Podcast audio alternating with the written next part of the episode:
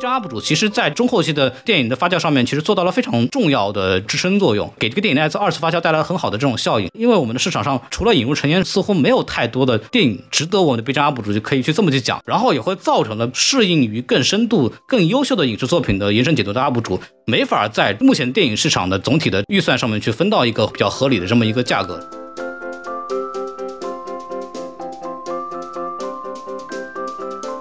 Hello，欢迎收听新的一期什么电台，我是孔老师。呃，我是小宋老师。经过两周这个北美分队的录制之后呢，我们两个人又回来了。小宋老师呢游历中国之后，终于又来到了南京。嗨，然后现在这个居家七天隔离，被关监狱一样，哎，非常的蛋疼。但我想问一句，孔老师啊，什么叫北美分部？北美不就一个人了吗？王老师一个人在北美也是一个部嘛，只身深入敌营调查敌情是吧？对，就是希特老师回来以后跟我们上面汇报一些工作，对吧？然后我们剩下来还有王老师，革命即将成功。没错，没错，没错，没错。西多尔给我们带来了很多宝贵的信息啊，比方说，比方说，美国电影都快完了，靠什么？没错，什么阿汤哥这种六十好几的这种老艺人拍的那种古早的风格的这种老电影，席卷了美国票房，美国电影市场真的是不行。没错，没错，你看一下我们中秋档，哎，狼群多么牛逼的电影啊！看看人家的宣传语，尿不尽你是短，看不尽你是软。你看，你就没有见过这么牛逼的电影营销宣发？哎呦，太牛逼了，全世界独一家。这是二十一世纪的这个全新的啊，这种电影宣发。啊，比人家阿汤哥什么什么九零初的那种电影，不知道搁哪里去了，对不对？哎，没错没错没错，不知道的以为是扎克施耐德导演的片子。行了，你就差不多得了。谁提扎克施耐德了？这玩意儿又……呃，今天我们其实看标题就知道，我们其实聊的这个片子呢，尽管今天我们录制的时候是九月十号，应该是一个中秋节啊。当然，哎，说到这儿啊，祝大家中秋快乐啊，阖家团圆。哎，祝大家新年快乐，大吉大利！哎，拜个早年是吧？哎，没错。今天虽然是九月十号嘛，但是我们其实想聊的这个片子呢，是七月八号就上映的。然后说最早的话，本来两月份就准备上映。没错，没错。对，然后今天我们聊的这个就是引入尘烟嘛。呃，为什么要聊呢？是因为这部电影其实如果关注中国电影市场的同学们应该就感觉到了，这个片子最近开始翻红了。没错。然后。它翻红的这个逻辑呢，非常可怕的是，它是因为这个片子七月八号，呃，跟着上海电影复工一起来上映之后呢，八月九号其实就已经登陆流媒体了。嗯，对，一般来说有就是说相当于就是说一个窗口期已经过去了。结果在这个八月的底呢，逆势上扬，连口碑带票房，这个事情呢，在我的记忆里边啊，在中国的电影史上应该是很少见到的这么一种情况了。没错。呃，相关的我们也发现了很多有意思的这种现象啊。其实这几天，呃，很多的影评号、影评人，包括一些 UP 主啊等等，都已经做了很多的这个影评了。然后我觉得这个话题本身它的翻红是很有意思，可以去聊的事情。之前我们只在莫扎特的时候和那个独行月球的时候简单的提了一下哦，那个时候当时推荐大家去电影院去看，对吧？眼瞅的这个热度其实已经要过去了，已经到一个。我们叫复盘和这个收尾阶段的这个情况下，我们也聊一聊关于这个电影的一些看法，以及关于这个后头就是所谓的月底翻红的这个现象的一些我们简单的一些认知，给大家一起分享分享。哦，那么在我们正式开始之前呢，还是按照惯例稍微大家介绍一下这个电影的这个主创信息、评分和票房情况。哎，您说，呃，这个电影本身其实二月二十五号的时候做过一段时间的路演以及点映，然后突然就撤档了。嗯，对，呃，就是我刚刚讲的，其实我们下一次再见到他，应该是在七月八号的这个时间，正好也就是上海的电影院的复工之日。我当时和中队长其实是第一时间就去看了这部电影，这也是我们在复工之后，呃，三个多月之后第一次在电影院看的电影。嗨，这个片子其实在这个一个月之后，理论上一般都会下档，但它又经过了一个再次延档，一直延到了九月十二号。对，然后前段时间还出了一个事件吧，就是说这个电影因为引起了比较大的这个反响，所以说会被强制撤档。但是目前为止，我还能可以看到，在这个院线的排片里边，它还是如期的在排片的。只不过因为中秋档嘛，有很多新片上映了之后，它现在的单日票房。大概在排名第十左右吧，所以说已经进入到一个上映的末期了。哎，累计票房的话，呃，目前为止其实是一点一亿。这个非常有趣的是，其实在这个八月底的所谓热度之前呢，它的累计票房可能也就两千多万。嗯，然后忽然在这个一阵的爆火之后，目前为止的票房已经到了一点一亿了。这是一个在我当时朋友圈里面，因为我朋友圈里有很多从事文艺片宣发的相关的工作人员，比方说像大象点映的呃一些工作人员，他们都觉得。这简直是一个中国电影史上的这么一个奇迹了啊！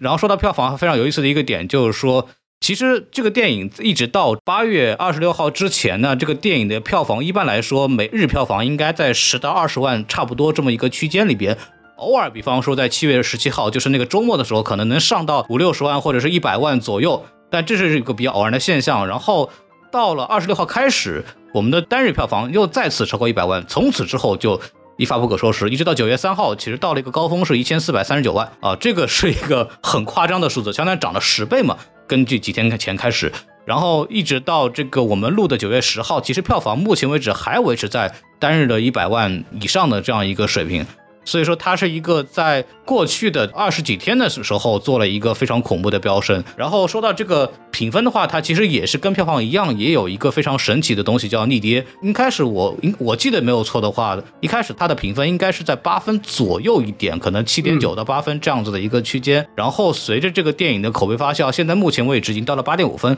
所以它出现了一个也是很罕见的，并且是好片标配的叫豆瓣逆跌现象。哦，这个也是非常有趣的。这个前段时间我还看了那个 Lex Burner，就是被 B 站封掉的老雷，对吧？他现在最近呃恢复更新之后啊，然后开始转战影评区了，对吧？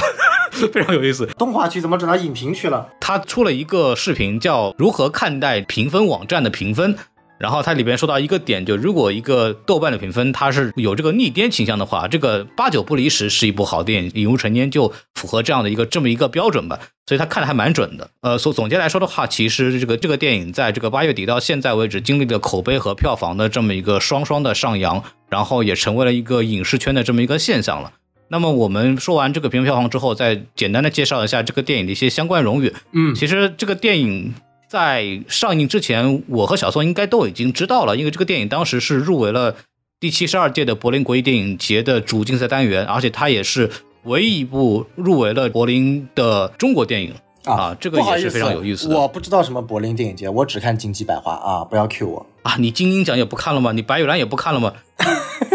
好，我认输了。哎，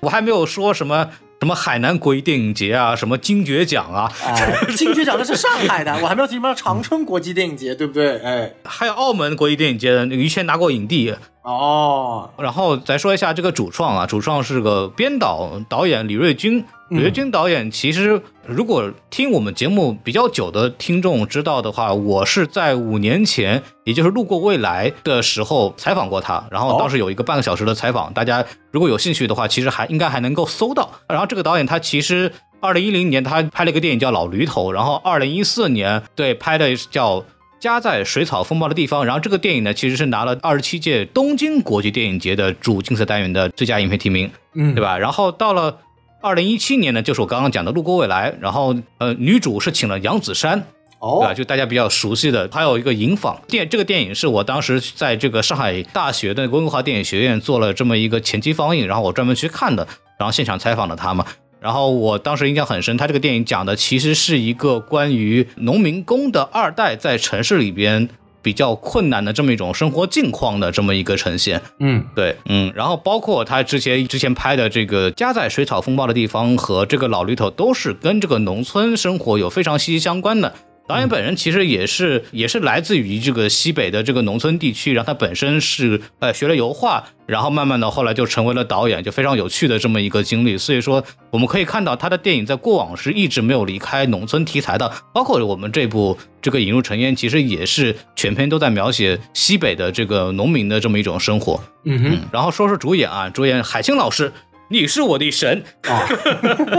呃，我们最早知道海清老师肯定是他主演的一系列的电视剧，没错，对吧？跟那个黄海波呀，包括演《蜗居》呀，对吧？这都是他这个出道比较早期的作品。嗯，对。然后这次其实也是演了这个我们叫女主角吧，就是叫什么桂英。对。呃，我实话说，我在看这个电影的时候，因为我没有太去查阅这个电影的资料。然后我完全没有看出来是海清，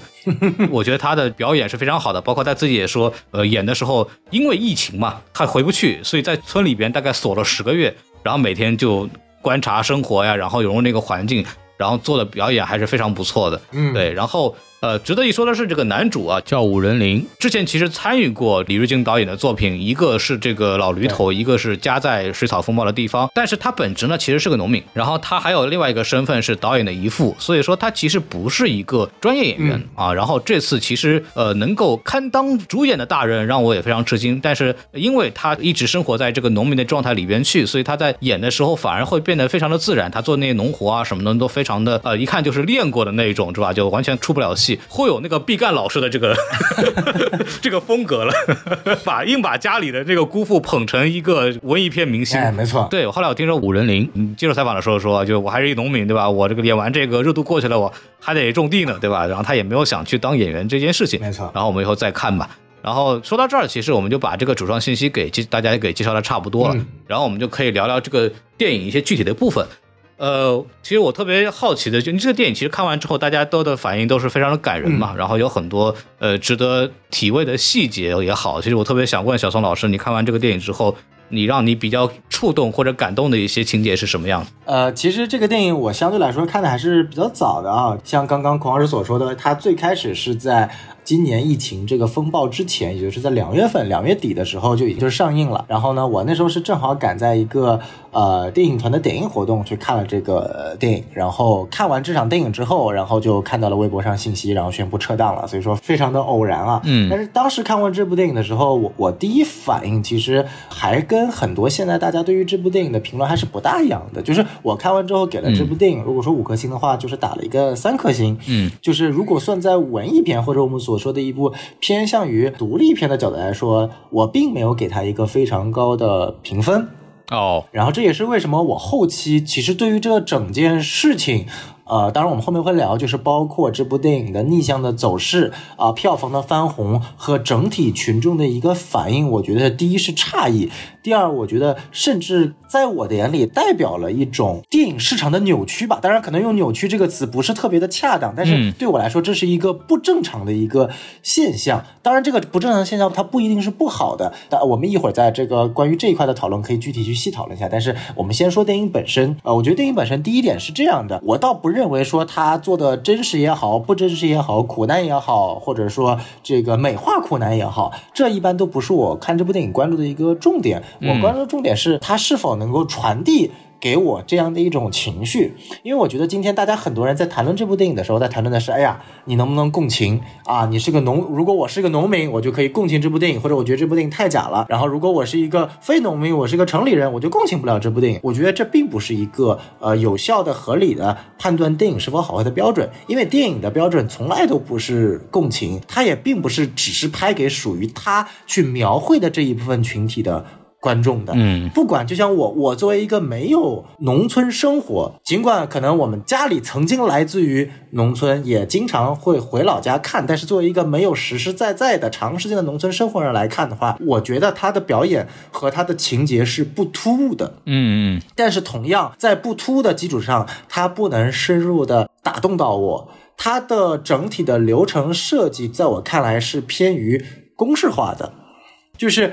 在他的整个情节过程当中，他就是我们的男主和女主在一起了，然后发生了这个这个这个这个这个这个事情，然后就相当于是一个我们说的难听一点叫流水账，说的好听一点叫做叙事非常的直白。就在这个过程当中，我没有看到太多导演的呃技法和他想表达一个核心的镜头语言。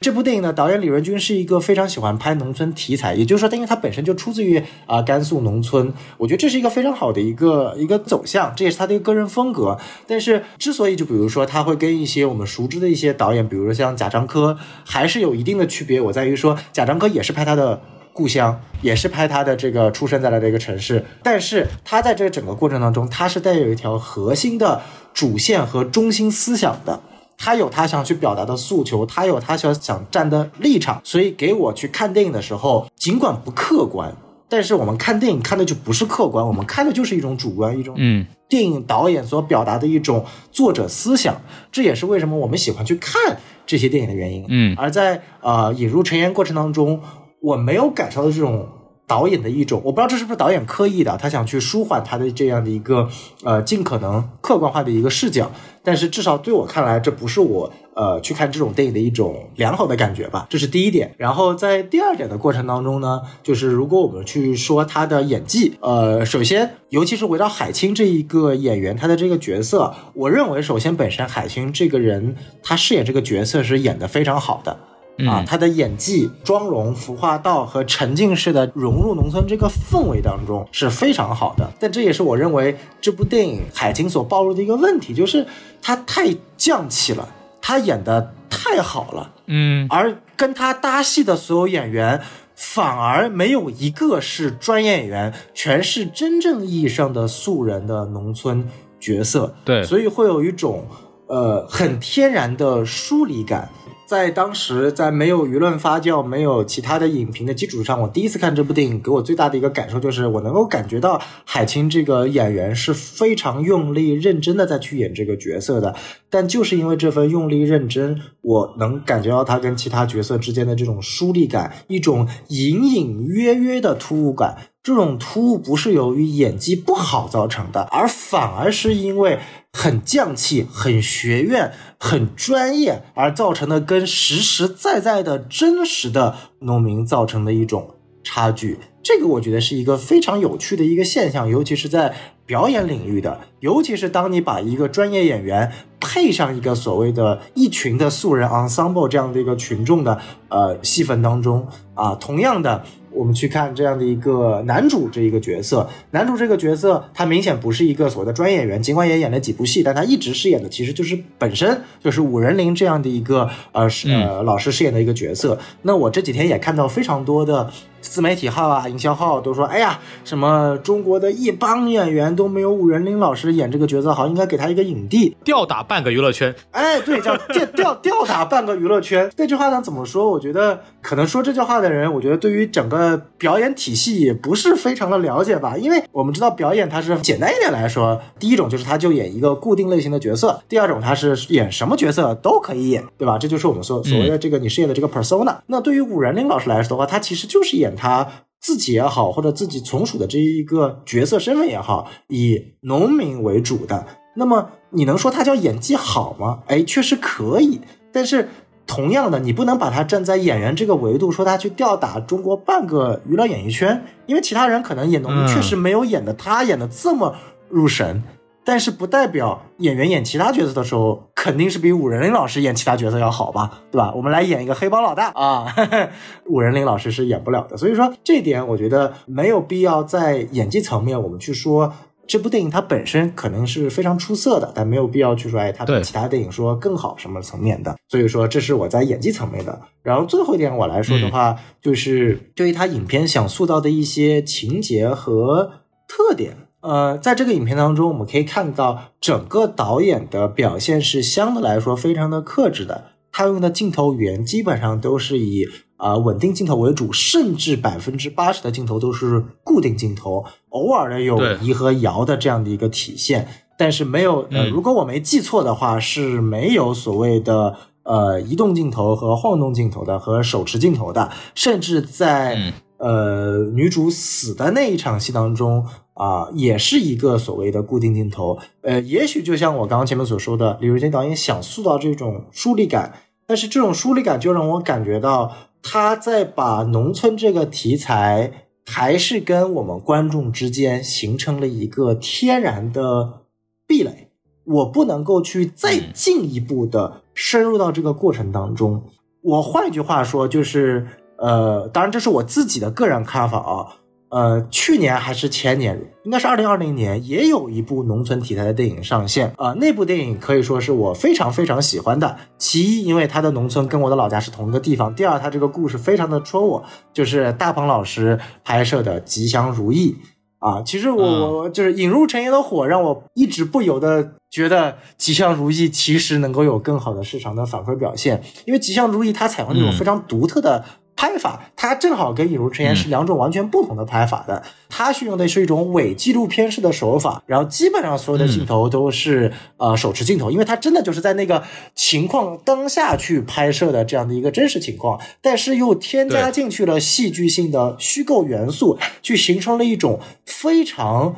诡异的，甚至说是鬼斧神工的一种。伪纪录片的剧情走向，并且最后两条线交织在一起，达到了这样的一个农村亲情和人脉交际、兄弟情感之间情谊的这种制高点。所以在那一刻的体现，其实。呃，加上本身大鹏导演对于这件事情的自我营销，而且包括这件事情本身跟他之间的一个强的关联度，我们可以看到这是一部作者性非常非常强的电影。甚至我们当时就是说，哎呀，这部电影居然是大鹏拍的，就是他拍了这么多什么屌丝男士、什么缝纫机乐队，然后还有煎饼侠，就是为了去拍摄这一部他真正想拍的东西啊。所以这个其实是我可以看到跟《引入尘烟》区别特别大的。当然了，这个我们也从导演本身的水平来看，可以确实有区别。一个是所谓的呃，并不是学院派的这样的一个出身，他走了一条另辟蹊径的呃巧径。而这部电影其实是一个，我我个人觉得是一个呃，同样来自于出生于农村，但是有扎实的美学功底、扎实的导演技法去拍摄的一部，相对来说和观众有一定疏隔，甚至是刻意跟观众树立一定呃距离疏隔的一部。电影至于哪个好哪个差，我觉得其实是没有高低上下之分的。只是对于我个人而言，我会更喜欢《吉祥如意》的这种拍法。这大概就是我对于《引入尘烟》这部作品在呃这个作品本身角度的一些想法。感谢我们的听众忍到现在啊！哎，好，我来替你们出气啊！呃，今天我刚刚还跟小宋开玩笑说，这个电影现在已经被架在一个什么样的位置上呢？就是如果你骂他。你我就是就是中国市场的敌人，对我就是背叛农村 农民群体。我跟你说，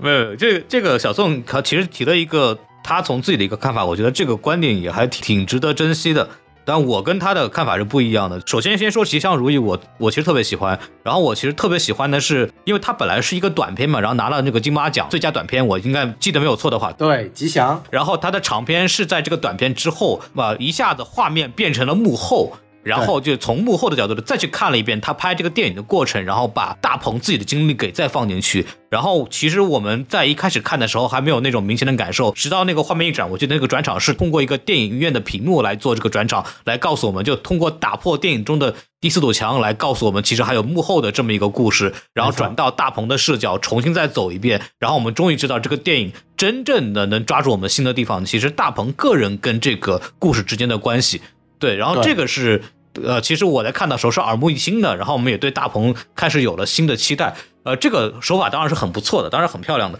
对，但是我为什么呃特别喜欢这个《引入尘烟》这部电影？其实我当时在七月八号的时候跟钟队长第一次看，我们看完之后，我虽然说没有被彻底的感动到，或者哭的稀里哗啦等等，或者现在有很多讨论的多么就是什么情绪上的一些一些解释吧，我其实。最被感动到的是导演本身对这个构图和摄影的应用，确实是非常的漂亮。嗯，导演本身学油画的，然后他的很多的构图是非常标准的，并且引用了一些农村题材的油画的名作。它是你可以看到很多镜头是一一对应的，特别有趣。构图上面还有一些，比方说一些技巧，我也特别喜欢。就比方说对驴的处理，其实我们大家也应该都明白，那个驴就是这个我们男主演的这么一个映射嘛。对吧？一个男性主角的映射，因为他五仁林老师他本身是这个什么农民出身嘛，所以说，呃，他去演一个农民的时候，自然是驾轻就熟的，很多农活做的就是完全不需要任何教，就是一看就是呃做的很熟练那一种。但是因为他是要跟这个女性演员要演对手戏的，一个不专业的演员去跟一个异性来去演一些比较亲密的戏，他马很容易就露出马脚，这个是一个。非常非常难以去逾越的这么一个表演上的指导，但是我觉得李如君导演其实在这方面去很好的体现出了他在导演上的这种呃技巧，尤其在调教演员方面。首先，呃，就是情节的设置当然是很巧妙的，就是他是两个莫名其妙被撮合到一对的这么一个夫妇，那尤其是前期的时候，他们两个关系都比较生疏，刚刚开始认识彼此的时候，那种生涩感。其实是正好可以去用上武仁老师这种对于这个跟另外一个异性去担任这么一个互动对手戏的这么一种生涩感，他是直接可以用上的。这个方面遮掩的完全毫无痕迹。第二点是他很好的利用了这头毛驴，就是我们刚刚我们老说这个武仁老师跟这个驴是有非常非常好的这么映射的功能的。其中有个镜头，我相信大家都很有印象，就是有一个镜头，我记得是那个桂英去摸那头驴，然后外面在下雪，他在室外，然后马有铁他是在这个那个镜头的另外一边，在房间里边，对，然后在那儿就是表现的很羞涩等等，就不知所措啊等等。然后同时那个桂英在摸驴，嗯。然后你会发现摸驴这个镜头已经慢慢在之后反复的出现，成为了这个海清饰演的这个女主跟马有铁的这么一个非常非常常见的这么种互动方式。也就是说，其实，在整部戏里边，除了在那个水渠里边，就是搓澡那个镜头之外，其实两个人是没有太多的所谓的肢体的动作戏的。对但是所有的需要有动作戏，需要去表现亲昵，需要去表现那种高度情感的这种互动的时候，都会安排让这个桂英去摸这个驴，然后哦同时他在镜头的那个侧面一定会有个马有铁的这个背影。所以我觉得导演在处理情感戏的时候，他找到了一个非常有艺术感，并且他可以去避免这个武仁林老师跟海清去演过多的那种互动的戏，然后这样可以就遮掩住鲁仁林本人他作为一个素人演员在这种情感戏的这种演绎上的这么一个差距。啊、这个是非常有意思的，因为武仁林其实没有演过这种跟大明星的这种一对一的男女之间的这种对手戏，其实他在演这个呃水渠里边去搓澡的时候，其实当时是非常拘束的啊、直到那个什么呃海清自己跟他讲说，而且你就当在演戏，你就是我老公，你就搓吧。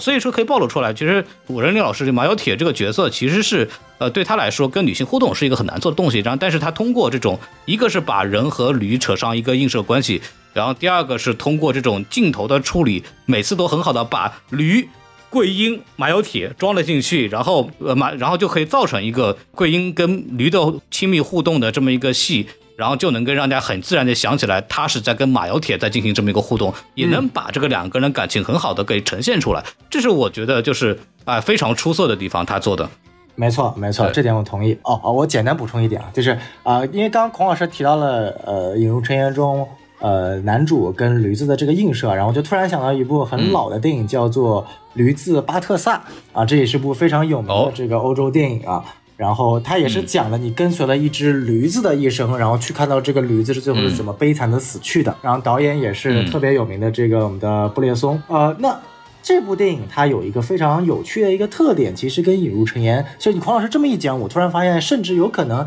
呃，李维军导演在拍摄《引入尘烟》的时候是有去呃借鉴或者说去有呃《驴子帕特萨》这部电影的一些灵感的，就是两部电影都是用一种非常克制。冷静的态度去看待主角接受的苦难啊、以及他所面对的这样一个情况，而两部电影的结局又是呃出乎意料的类似啊。嗯驴子巴德萨的结局就是驴子啊，在经历了他悲惨的一生之后，啪叽，嗯，然后引入尘烟啊，也是男女主在经历了悲惨的一生之后引入了尘烟啊。当然，只有女主算是引入尘烟了，男主是形象呃这个表彰意义上的引入成员了。但是就是他们两个在 两个在其实表达手法上是有异曲同工之妙的，我觉得这也是蛮有意思的一点。对这个结局非常有意思。这个桂英是确认溺水而亡嘛？对然后马有铁的，我们可以称之为这个赛博活着。对，就是叫薛定谔的马有铁，哎，有的人死了，但他还活着。对，哎呀，哎还在城市里面买了房。对这个怎么说呢？这是另外一件事情了。就导演为了过审也做了很多努力嘛。但是我在看第一遍的时候，我也没有意识到这个问题，我还真的天真的认为他就还没死嘛。但是后来其实因为很多人就后来指出了那个细节，他其实是服用了这个农药的，药然后用用他们家里最后一颗鸡蛋来去。顺着这个农药给让他咽下去，来缓解这个农药的苦，然后躺在那个地上拿着那个麦穗，然后就死掉了，然后相当于是进入了一个新的循环。啊，这个也是非常感人的这么一个画面，他其实导演也表演的特别好。但是我想还说一个点，我特别觉得喜欢的是这个嗯片子，我们一般来说提到一些我们叫文艺片，就拍什么穷山恶水之类的这样子的一个事情，它其实会 拍的非常的呃不鲜艳，嗯就是他为了表现出那种冷峻的那种，或者是那种呃肃杀的气氛，或者要表现一种负向的这么一种情绪，一般来说他都不会把农村拍得很漂亮。嗯但是这个电影它除了，当然它的底色是很悲凉的，它想表达的东西其实以比较偏灰色的东西，或者是有一些抗争的。嗯但是他在展现两个人的生活的时候，又拍得很漂亮。那些种玉米、麦穗。两个人慢慢的搭房子，然后这种非常漂亮的这种农村西北农村的景象，颜色很丰富，很饱满，甚至我们会不断的感受到两个人的爱情的滋长的时候，就有两个孤独的人，他们终于碰在了一起，他们终于滋长了爱情，他们成为了一个家庭之后，两个人这种互相的温暖，包括在宣传的时候有很多什么小麦粒的这个小花儿呀，对吧？呃，包括是很多这种京剧啊，对吧？说，哎呀，这个马有铁在所谓在安慰这个闺女的时候，就是说，哎呀，这个贡品，这个我们不吃的话，先人也吃不到，所以要吃一点。就说了很多这种比较安慰性的正能量的话，就是我们按照现在话叫叫京剧嘛，对吧？就说了很多这种东西。再加上其实有一段，我不知道小宋有没有跟我有同感，那段种玉米的那段戏的时候，那个配乐非常非常的星际穿越，很汉斯季默。呃，确实就是这个有这一点的一个感觉啊，就是尽管我看这部电影已经过去了将近快半年了，我操，都已经快半年了，但是你孔老师这么一提，确实是有那样的感觉的，就是你可以看到，这是我我喜欢这电影的一面，就是这部电影它的画面的呈现其实是一个多元化的。它不体现一定多么的苦，多么的荒唐，多么的荒凉。但是另一方面，它也不是去所谓的那么一一门心思的去美化，它就是呈现一个百态的多元的一个农村。嗯，因为其实，在真实生活当中，农村就是一个百态的多元的，它甚至比城市更加的。百态和多元，因为它是一个非常非常复杂、人情交杂的地方，所以这部电影其实为什么我觉得，呃，在导演技法层面，它的画面体现出了一种多元，但可能在人物的塑造上面，我觉得相对还是偏少了一些。我其实有一段我蛮喜欢，就是男主和女主之间的一个互动的，就是网上一直有人热烈讨论的那一段啊，因为女主桂英这个收麦穗啊，非常的不利索，然后还摔倒了，把东西给砸下来了，呃，这个男主就上去痛骂她一顿，然后那一刻你就会感觉到，就是说。这两个人之间的关系到底是什么样子？两个人，因为在这之前，你会发现两个人在一起也是所谓的安排的，结婚照也是这个拍的，大家也没有笑，就是在那两个人坐在那，啪一张拍好了，然后生活都是非常的平淡的。那你就会去发出这个疑惑：两个人结婚，他们到底是真心相爱，还是就是两个人？匹上配子了，介绍了之后，然后就搭搭伙过日子，两个人是没有真情实感的。而在那一刻情感爆发的时候，我就会产生这个思维：男主是不是觉得女主就是一个工具？而因为他工具的属性，因为他天生的先天的生理上的缺陷，而产生了一种愤恨，或者一种所谓的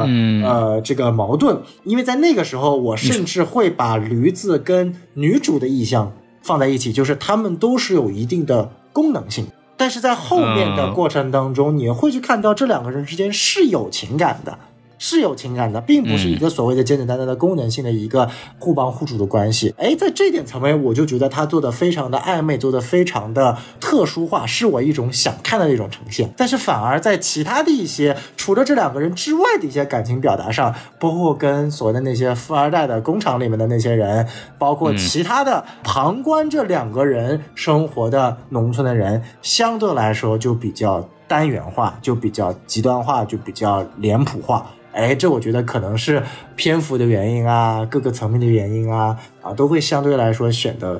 比较的，就是不像男女主之间的情感这么样的一个特殊，这个我觉得也是特别有意思，那么丰富吧？对对对对，对我这个其实我有自己的解释，我我认为这是导演很聪明的地方。一部好电影，它其实我说一句废话，就是它需要在丰富的时候丰富，它需要在简单的时候要简单。就是我觉得这个电影它其实是。刻意的也不能说刻意的，就是在有意的去表达这种情感的反差，就是，呃，两个他其实是被扔掉的累赘，他们被安排了在一起，然后滋长出了一些这种互相扶持的，包括甚至是一些浪漫的爱情，然后剩下的村民其实对他们来说都是非常冷漠的，就把他们当做就异类来看，但这个我认为是合理的。合理在于，就是说，首先这个故事的前提就是因为双方都想把他们两个人赶出家里，所以说其实也是半逼着他们来进行这么一个结合。马有铁，反正你们家也不想要他三哥，对吧？你们家也不想要桂英啊，桂英他们家也觉得你在我们家住了那么久了，然后被全村嫌弃，那个我们也不想要，那干脆我们两家一结合，让他们搭伙，然后把他们赶到自己的房子里面去，然后我们两家各自有各自安排的美好的人生，对吧？那么其他其实一开始这个设定，其他人就是对他落寞的，包括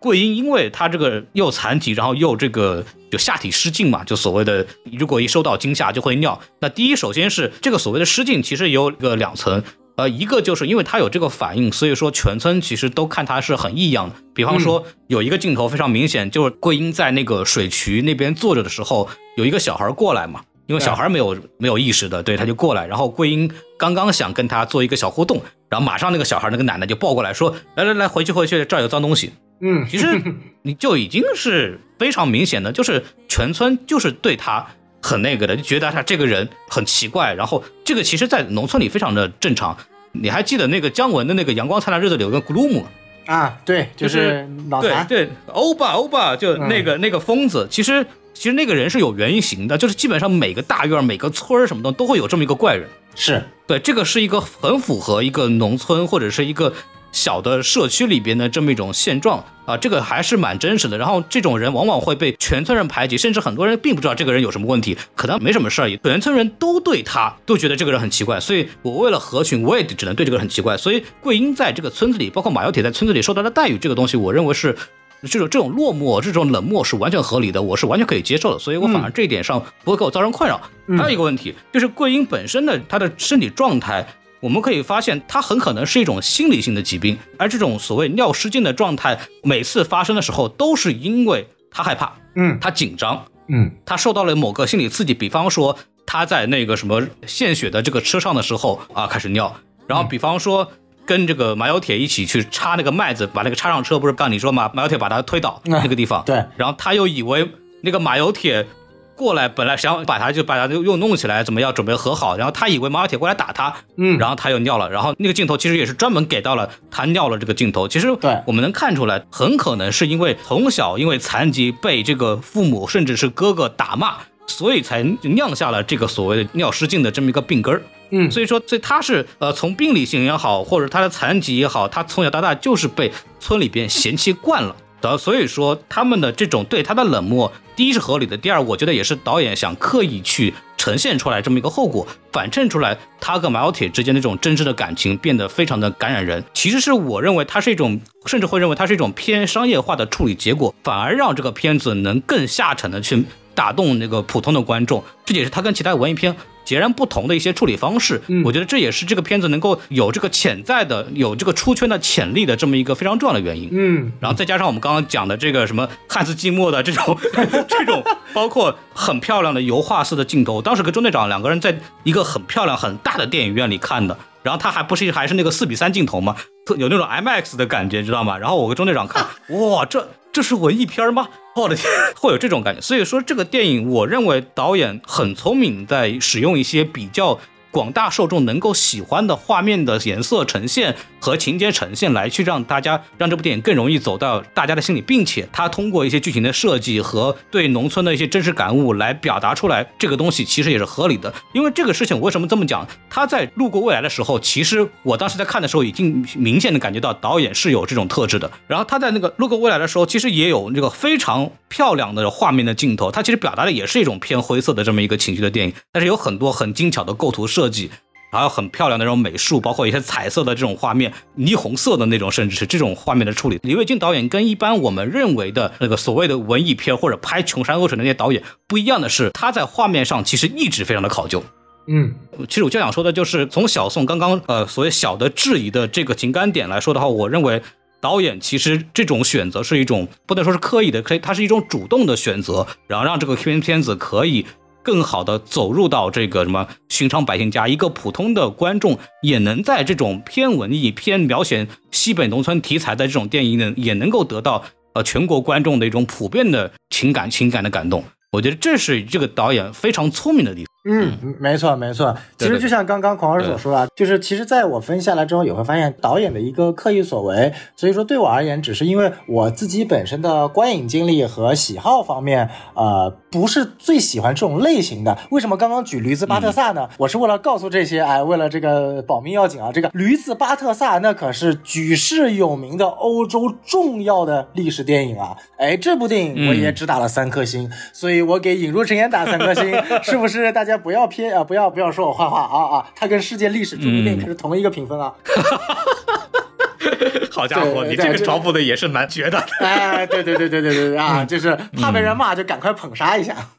所以总的来说，就是为什么对这个电影充满了惊喜，我就觉得这是一个好的方式。你看，它也过审了，对吧？对。然后该表达的情感也表达到了，嗯，该吸引普通观众地方也做了。该做的营销点也做了，之后我们会讲营销的问题，我会重点说他拿用了哪些营销点。呃，这部电影是一个从一部文艺作品来讲，它是做到了一个非常完整、全方面的这么一个作用。对，我觉得这是作为一个导演来说，他做的非常非常出色的地方。就是你这部电影，你又要表达你的这个背后比较苦难的，就是农民的这种抗争，或者农民的这种抗争的东西，或者是表达一种没有被一般人关注到的一种现实情况。同时，它也有一些我们大家能够接受的，呃，情感的爱情的表达，美好的农村，我们对故土的眷恋，包括导演一直在强调的这种从冬天拍到春天，循环往复，我们的农民的命运一辈一辈永远是这样子循环，甚至是割韭菜的那些画面，比如献血啊，一直在吸农民的血等等这种隐藏表达，该做的全出来了，你想解读都能解读出来，但是。那些美好的、那些可爱的东西，那些我们能够感受到轻快的、让我们觉得舒服的、愿意去传播的正能量的东西，也都在，并且我也能过了审，也能告诉你那个人其实已经死了，全部做到了。就是我觉得小宋所有的这些对这个电影的一些偏负面的评价，我我来总结下来，可能叫四个字，叫八面玲珑。这个反而是在当前的中国的这个电影环境下，八面玲珑是一个好字眼。嗯嗯，明白，也可以也可以用这种方法来理解，非常的不容易。而且这个电影给我们的这个文艺片啊，这种趟出了一条路啊，我觉得非常好。对，这也是为什么我对这个电影的评价其实是蛮高的，因为我之前采访他的时候。五年前的时候，我就他给我这个感受就是一个很聪明就很灵的这么一个人。做路演的时候，宣传的点一直都是那种能过审的点。就总总体来说，这个电影给我的印象就会非常好哦，会非常好。然后除了这个之外，可能再补充一下，这个电影一个非常好的地方就是它的细节做的是非常好的。嗯，就比方说塑料布的运用，对吧？就所有的桂英出现的情节，因为。这个也不知道什么时候会有这个小便，对吧？为了表达这个村子里的人对他的那种疏离感，每到一个地方去，椅子上全铺满了塑料布。包括他们在第一次去献血的时候，不是那个桂英也尿在那个车上了以后，在第二次的时候就给他们铺满了塑料布，并且把窗户打开，怕他们晕车，生怕他们把这个车弄脏。然后再加上他们在这个收音上面，尤其把这个风吹塑料袋的声音做得很大，然后就可以增加观众对这个东西的这么一个印象。当然处理非常好，包括。呃，有一个细节非常有意思的就是它的一种对比。他们去献血的时候，其实老板他们也是，你说假惺惺也好，或者怎么样也好，也是要请他们吃饭。但是他们两个从来没有去吃过，动都没有动过。但你说他们是不想吃鱼，不想吃肉吗？其实不是，他们在那个村子里面的时候，逮到一条鱼，把它烤一烤，吃的特别开心。其实不是，他们愿意吃这个鱼，但是呃，我就不想受你们的这种恩惠。他把那种状态给表达的非常好，而且他每次献血的时候，他应该献了两到三次血，如果应该没有错的话，三次，对。三次，然后每次的这个镜头越来越疏离，越来越疏离，越来越疏离。把马有铁自己内心不想这么做，但他为了帮大家还钱啊，什么东西，或者他作为一个本身这个老实人也好，他的那种不情愿，其实越来越体现的那么一个明显。这都是非常有意思的这么一些设计。所以导演在这种设计上，他其实是做了非常精巧的这么一种呈现的。这也是我觉得这个电影我们叫文艺片嘛，文艺片不就看这种东西嘛，对不对？嗯，这也是我觉得非常好的地方。嗯嗯，没错没错，同意。那其实我们说到这儿，其实我们对这个电影的评价其实也，我觉得差不多了，因为我们没有太细讲的原因，是因为时至今日，其实大家如果关心这部电影的话，各种影评、各种隐喻、各种东西都已经被解读出来了。我们两个在重复就没有什么太多意思，我们就把我们自己的感受表达清楚之后，其实我们特别想聊的是一些衍生的部分。嗯，没错。首先，这个电影的一个非常被讨论的话题就是，哎，有的人说，你看我刚刚我们讲了，导演把这个西北农村的这个生活拍的这么浪漫，这么多什么孵小鸡儿啊，什么那种那个夫妻的灯箱乱转啊，那种 美轮美奂的镜头，对吧？你们这种西北农村怎么会这么这么的这个有趣？怎么会这么的美？明明过得很苦，你们这是美化农村。然后还有人这个就说了，哦，你们拍这种这个西北农民的这种痛苦的生活，被村里边排挤，然后被别人压榨。我们农村早就新农村建设了，早就这个脱贫了，我们哪有这样的生活，对吧？你在黑化农村。我当时看完之后，我说要不你们俩打一架，你们打完一个结果再跟我讲，对吧？就这个事情，我觉得是一个。挺有意思的这么一个事情。包括由此其实又带回了之前对贾樟柯的一些讨论，因为贾樟柯很多片子。更加的，我们按现在来话叫负面，吧？更加的这种血淋淋，更加的直白。然后他说啊，那个像你们这帮文艺片导演，连带李瑞军、贾樟柯、什么王小帅在内，你们都在反映我们这个国家的这个苦难，然后去国外拿奖啊！这个片子还入围了柏林国际电影节，这个就其心可诛也，对吧？对，就这种东西。所以我特别好奇，说小宋怎么看待这个问题？这个电影。引起的这种非影片本身的这种讨论，呃，其实这个点我觉得倒不是特别的难解释吧，就是我能够理解对于发表这些观点人来说，因为他们对于这种主观意向的文艺表达所。本身他们起到的意义和价值是不理解的。嗯，你说这个电影有没有美化和有没有抹黑？呃，我们不能叫美化和抹黑，就叫做导演自己对于农村生活的看法。因为所有的电影，包括纪录片，都是主观的，世界上是不存在客观的电影的。所有的一切都是以导演的视角去出发的，所以他一定会。存在所谓的美化和抹黑，所以在这件事情上，你说你去单纯的否定叫美美化和抹黑，我觉得这个用词是不当的。但是它背后想表达的意思，我是能够理解的。但是第二点，我觉得很有意思的是，就算它美化，就算它抹黑，是一件错误的事情吗？那我觉得这是反而是这件事论点是我们要去讨论的核心。那就是你电影目的是干嘛？因为电影不是新闻，对吧？新闻我们要讲究的是真实。啊，要讲到的是所谓的客观，但是电影不需要，电影需要讲述的是在某一个具体的情况和条件下所产生的一种感觉。那你说盲井和盲村，嗯，同样的对比引入尘烟，一个是描写农村的极大的恶，一个是描写农村中那种仅有的善和浪漫的地方，这两个就有孰优孰劣之分吗？我觉得也没有，那是。你要看去这个导演想要去表达、去拍这部电影背后的。当我去看这件事情的时候，我只能觉得去发表这个观点的人，不管他觉得他是美化还是抹黑，他一定是对于电影表达和艺术表达这件事情本身，它是存在了极端一点，就是存在了莫大的误解。那这种我觉得其实是一件非常可悲的事情。这也是为什么很多时候我们我们的电影行业去拍摄一些内容，永远会受到一些非议。只要它跟现实情况，包括我们去看这个之前我们讨论过的《雄狮少年》。包括爱情神话，就只要它涉及到一点真实的，能够你去跟这些人物进行现实关联的，就一定会有非议。为什么？就是大家无法理解，去把一件东西文艺化、模糊化、幻想化，是一件多么宝贵的一件事情，是一件多么特殊的一件事情。这个我觉得其实是一件。挺可悲的，就是说实在话，对于艺术表达来说，是一件挺可悲的一件事情。这是第一点。第二点，如果我们回到这个电影本身来讲，我会觉得它有一点，我觉得确实做的不是特别好，也是我觉得看这部电影会遇到的一个小小的问题吧。就是我我不是从抹黑和美化，是我觉得在情节上，他可能就是没有往这方面想。网上有一句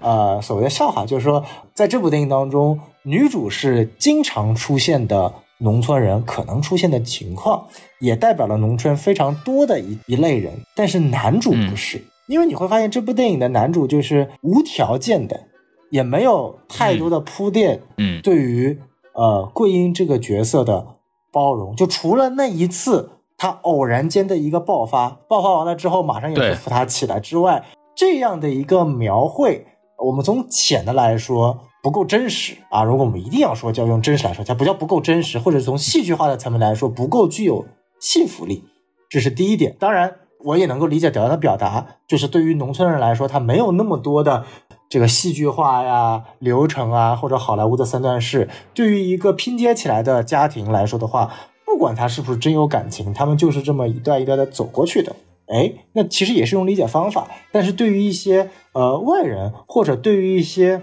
本身对于农村的生活不够了解的人来说，还是那句话，看这部电影的人百分之八十，我都相信一定不是经历农村生活，就是经历电影中生活的人，因为这是一个很正常的现象。真正在经历农村生活的人是很难去有机会看到这部电影的，这就是电影行业。嗯，对。对吧？所以说，当导演在拍电影的时候，他如果站在一个不管从商业角度来说，还是从一个艺术的拍摄角度来说，他必须为我们这些观众的一个理解和代入需要去做一定方面的呃思考和解释的。那我觉得这点稍微欠缺了一点。然后从另一个层面，我会发现，就是呃，前几天我也看到一个讨论啊，甚至我们有讨论到在男性和女性的这个权利层面来去看这部电影的，就是呃，我的天，呃，对，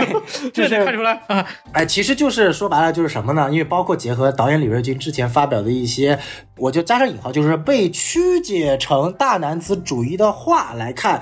就会被让大家哦觉得说，哎。你女性要塑造成这样的一个啊、漏尿啊、没有生产力的这样的一个苦难的形象，又要把男主塑造成一个不管你女主有多么的无能，我都全心全意爱你的形象，从潜意识里表达了男性这一个角色的英雄性和包容性和一种伟大的这样的一个精神。哎，啊你说，我懂了你说李瑞金导演他在拍摄这部电影的时候，写剧本的时候，是不是潜意识存在这种行为？也许有，也许没有那么深，也许是一笔带过，也也可能，也许没有。但这我觉得本身它就是一个电影塑造。回到我们刚刚一开始讨论的这个话题，它就是导演在用主观去塑造这部电影的时候所去产生的这种模糊朦胧感。这我觉得是一件电影艺术独特的表达手法。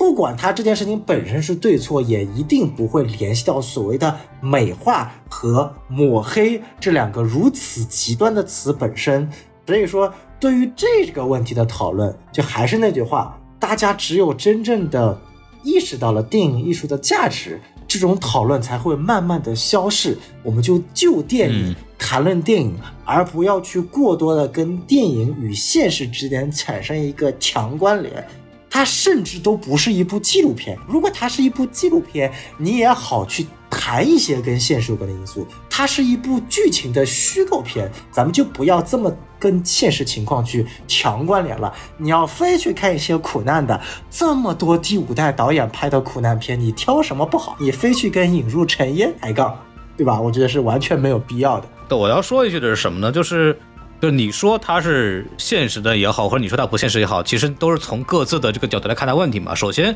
这个角度就不客观，就是对你没有太多的资格说这个是不对的还是对的，因为每个人的生活状态不一样，每个人观察的世界不一样。那我说我没看见，我说不对的；我说我看见的，它是对的。但是我们这个对不对本身它就没有一个标准答案，这是一个比较有意思的东西。然后导演只不过是通过他自己的作品表达了他对这个事情的看法。嗯这是第一点。第二点的问题是，我们的虚构文艺作品，呃，无论它的很多细节有多么的真实，它是否一定要具备有教化意义，或者说我是否要保证我的所有的人物要符合大众的三观？第一。什么叫大众三观？就是老跟我老有人跟我杠说，你们说这么说这个什么电影，你们说这个观点，你们还有没有底线？我说底线是什么？底线在哪里？你的底线跟我的底线就一定一样吗？它是几厘米啊？你能不能告诉我一个准确的数字？你哎给不了啊。那么就是那说明，那么每每个人对一个事情的看法或者每个人的底线，它确实就是不一样的。那么何来说你的底线就是对的，我的底底线就是错的呢？又何来有一个大众的统一认知的固定的底线呢？这个东西并不存在。嗯 OK，然后，那么所以说，我们当然我们一直说社会主义文艺观，它其实有一个就是所谓的我们要高台教化。我们包括在建国初期，因为整体的这个我们的文化教育程度不高，其实我们的文艺作品其实在主动的响应这个党的号召，或者响响应我们的这个很很多的这种号召，我们要我们要通过我们的文艺作品来提高整体的这个人民素质。嗯但是，当然这个功能一直要在，我们也一直在生产这样的电影，包括美国好其他国家也有类似的主旋律影片。你说赵正林不是主旋律影片，也是啊，他也是表达出了美国的这个军人英勇奋斗的这个提升业务能力的这么一种精神，嗯也在强调这个英雄主义啊，这些东西也都有。但是，不是所有的影片都需要这么做。如果这个电影它的目的不是为了这个东西，它也没有必要把里边的人物都变成伪光正，或者要符合一个大众对他的这种道德要求，这是不对的。因为如果我们真的深入生活，如果我们真的好好的活着，我们就知道人是非常非常复杂的。这个人可能在这个方面表现的是非常的伪光正，非常的正确，他对这个东西想的非常的准，但可能他在别的方面他是有欠缺的。嗯哼，他的认知就是不准确的，就包括我也是嘛。我可能在某些我很熟的方面，我很清晰的知道这个东西的呃核心点哪里我能分个是非，但他在其他不同的领域，我在不了解这个行业，在不了解这个环境，或者在不了解一些或者我知道的一些错误的事实基础上的时候，我会做很多错误的判断。嗯，但是人就是这个样子，没有一个人在任何一个环境里面都知道这个问题的是非的。嗯，所以说这个人物不符合某个方面的这个大众三观，这个人就不应该在这个影像里面出现了吗？他出现他就不真实了吗？肯定是不对的呀。嗯哼，所以说这个这是一个问题。第二个问题。就是很多人一直在聊说，你们这些什么第五丢来的导演啊，包括李瑞军这种文艺片导演，我故意拍中国的苦难去国外拿奖，人家西方就爱看你们中国人出丑，哒哒哒哒哒，对吧？就 说一堆，对吧？首先，呃，如果你们去看所有的欧洲三大也好，或者是奥斯卡也好，最终拿奖的电影，呃，有一大半的电影都在表达某个国家的社会问题。嗯啊，尤其是柏林，因为柏林是很政治性的。嗯什么叫政治性？他要表达很多政治诉求，或者是对社会的观察。嗯他很看重这种表达本身。可能戛纳就更加的艺术性一点，或者是威尼斯就比较的，或者说商业性一点也好。对但是柏林就是那种我要看到你的对这个社会的观察，一个政治性的思考。没错，每一个拿奖的片子都有这样的体现，不是只有中国的才有。所以说不存在说我们西方国家故意选那些中国的表达这种所谓社会的一些阴暗面的电影，然后来黑化中国人。那他们每年选的那些黑化欧洲人、黑化美国人都多了，那这算啥？对对，自黑吗？没错，就任任何一个对柏林电影节去宣传中国政府不好的一面这一点产生疑惑的人，大家可以先去看一下柏林电影节是因为什么而诞生的。对，都就让我让我就让我这个事情就非常的滑稽了，就是大家有很多人也不了解电影这个行业，也不了解这些电影节那些电影是什么东西，可能除了那几个中国导演拍的片子之外，你也没看过其他电影。我觉得那这种情况下就得出这种结论可以理解，但是很不科学，然后也对我来说也很可笑。嗯而且这个我我特别想引用王朔那句话，就是就是他对傻逼有个定义啊，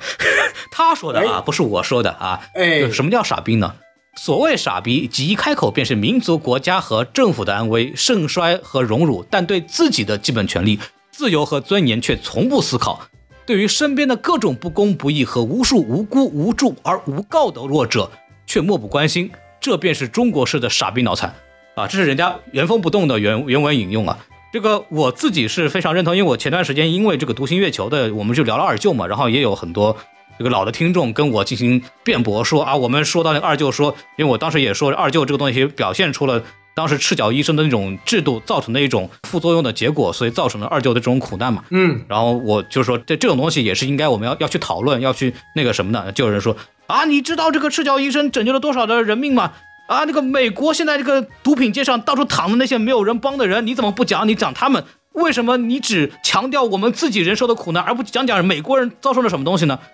我说，我们作为中国人，我们关注我们自己的人的苦难胜于其他国家的苦难，这不是一件很正常的事情吗？如果你反而去强调国外的苦难，去忽略我们自己人的苦难，你说你这个没有良心啊！你还是人吗？对吧？就是这个逻辑上，我就觉得就很混乱，所以我反而会觉得，就是我们自己国家电影展现我们自己国家的苦难，准确的表达出来，这只有我们自己的电影人才能去做的事情。难道让别人来拍吗？那美国人来拍我们的苦难，那你还可以说了，那美国人就是为了故意恶心我们、丑化我们，然后故意把我们国家拍成这个样子。你上期你们不这么讲吗？对不对？那两头堵吧，不两头堵吗？这这个逻辑走走走不通啊，同同志们走不通了。这个东西很扯，包括那个之前贾樟柯有一个案例，也是这个在网上流传很广的，就是他之前拍过一个偏纪录片吧，叫《海上传奇》，小小宋肯定是知道的。嗯，对，就讲这个上海的这个一段时间的这个发展。然后当时就多伦多，我记得展映的时候，有一个华人学生，应该留学生吧，要就这个问这个贾樟柯说啊，你为什么要拍这样脏兮兮的上海啊？你拍这些有这个政治色彩的人啊，你给西方人看，对不对？你是故意的。然后那个贾樟柯就说，那我在拍上海的某个侧面，那上海除了我们知道的很发达的浦东淮海路之外，这个还有什么苏州河两岸的工业区啊，还有很多南方的一个狭小的弄堂啊，就生活就这个样子，上海就有不同的面嘛。嗯然后那个人那个女的就说啊，那你有没有考虑过啊，你的电影被外国人看到，会影响他们对上海、对中国的印象，甚至会影响外国人对中国人投资的信心。哎，达哥当时也懵了，说不是你想那么多外国人干嘛啊？就为了那些同志，为了外国人怎么看中国，我们我们就需要忽视一种真实的存在吗？那么中国的十三亿人口当中，有很多人依旧生活在贫穷的环境中，即使现在的中国，难道我们可以无视他吗？嗯对吧？然后那个姑娘也特别逗，那个姑娘就说：“哎，对啊，哎，为了祖国的尊严，我们当然不应该描述那些人情况。”然后贾樟柯当时就懵了，对，然后彻底傻掉了。就然后然后后来自己在这个后记在写这件事的时候，他就当时说了一个说说我突然发现这些爱国主义者的逻辑，他们所谓的爱国主义是基于那种虚幻的国家意识，而忽略人活生生的这么一个命运啊，这是非常畸形的。脱离人本主义的爱国主义是非常可怕的。就如果我们集体回避我们自己的社会问题，那么而我们的文化没有能力去反映我们生活当中真实存在的困境，那么未来之后会怎么样呢？这是贾樟柯在他的文章里边去问的这么一个问题。这个其实我觉得已经很好的概括出了为什么像贾樟柯导演这样的这批导演为什么会执着于去拍这样的，就是反映出我们中国社会变革之下的一些边缘人物的生存状况的这样的电影，就是他们需要被记录，他们需要需要有人去通过一些艺术表达的方式来提出疑问。那我就换句话来讲，在我们现在其实，在各种呃舆论环境比较受限的情况下，我们直接的给出我们对一些问题的质疑的时候，我们好像不是很能够通畅的表达出来。那么艺术好像就变成了一个比较委婉的，并且能够有传播力的这种方式。那么你如果我们这种艺术再没有，那我们还能怎么办呢？没错，其实我觉得孔老师讲的这个例子非常有意思啊，就是贾樟柯的一个案例啊。我们看一下，因为都说在上海嘛，提到了一嘴，刚刚孔老师说那个人就说会不会影响外国人对中国投资的信心？哎，非常有意思的是，就是在今年上海疫情的这样的一个非常神奇的封城操作下，外国人确实影响了对上海和中国投资的信心啊，上海纷纷的外资都撤资了，所以可以看到，就是外国人对中国投资的信心，甚至这种东西，这个不应该是电影。表达的核心，因为外国人也不是傻子，他不会通过一两部电影来去抉择 他对中国投资，他看的是实地的政策、市场经济和地方政府的合作态度，这个我觉得是非常有意思的一点。然后我们再看上海，就是你拍上海，我觉得市场就我觉得就非常简单的去看看待了一个问题。我们先不说贾樟柯，因为贾樟柯他也不是上海人，对我们就看两个非常有意思的态度啊，娄烨笔下的上海。和郭敬明笔下的上海，你更愿意看哪个上海？对不对？哎，这是不是一个两个完全不同的？如果按照这个刚刚女生的逻辑，那大家都应该去看到，甚至外国人都喜欢看到郭敬明笔下的《小时代》里面的上海，哎，繁荣、啊，昌盛，纸醉金迷。哎，纸醉金迷啊！人家娄烨笔下的上海啊，你看看苏州河，哎呀，我的妈呀，那个破的，那个乱的，臭的要死。哎，没错。然后再看看娄烨拍的那一部纪录短片叫《在上海》，他里面拿着 DVD 随便拍上海的这个市民，然后被上海市民他妈追着打，我操，那一段真的是太帅了！就是这个样子，你难道就叫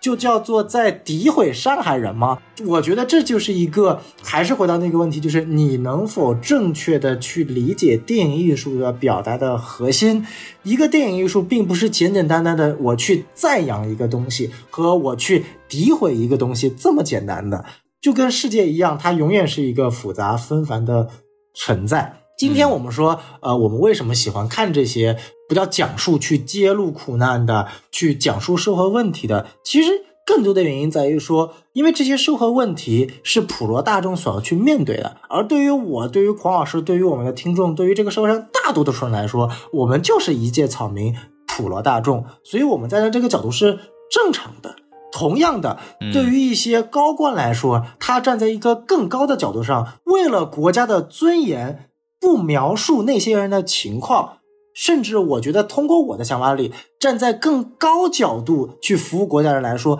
我也是能够理解的。但是如果你还是一个平民，却被某些不知道的因素洗脑，成为认为我作为一个平民，我要为了祖国的尊严去放弃我个人的尊严，那不好意思，我对你个人没有意见，但我觉得你是一个非常可怜的人，因为在我们的意识里。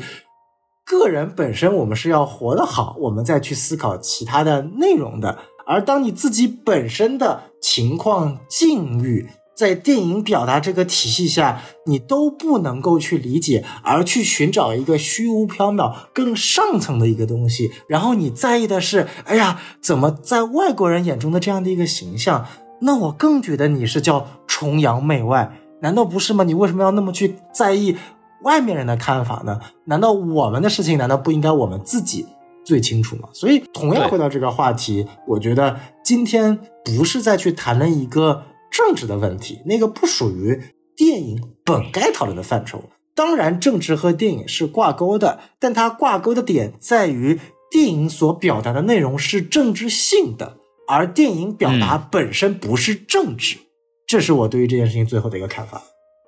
对，这个总结的其实非常好。就是说，说到这个国外的所谓面子，我们都出过国的，对吧？我们两个人都在美国生活了很多年，包括西多老师刚回来，王老师还在待着。就是我们感觉到什么叫真正的尊重啊？就是表现出我们中国人在海外的时候我们的自信、我们的能力、赚钱能力、我们的经济状况。那中国人这一代确实有钱了嘛？我们的父母可以把我们送到美国去。享受跟美国人一样的教育，可能我们的学费可能是本州学生的三倍。我我我有时候跟他们开玩笑，就是说你们的学费、你们的助学金是我们给的，没错，这还不够受尊重吗？我不能说受受尊敬，这个是太假，就是我们这个起码是平等的，甚至甚至是我们在帮助这个学校的经济状态，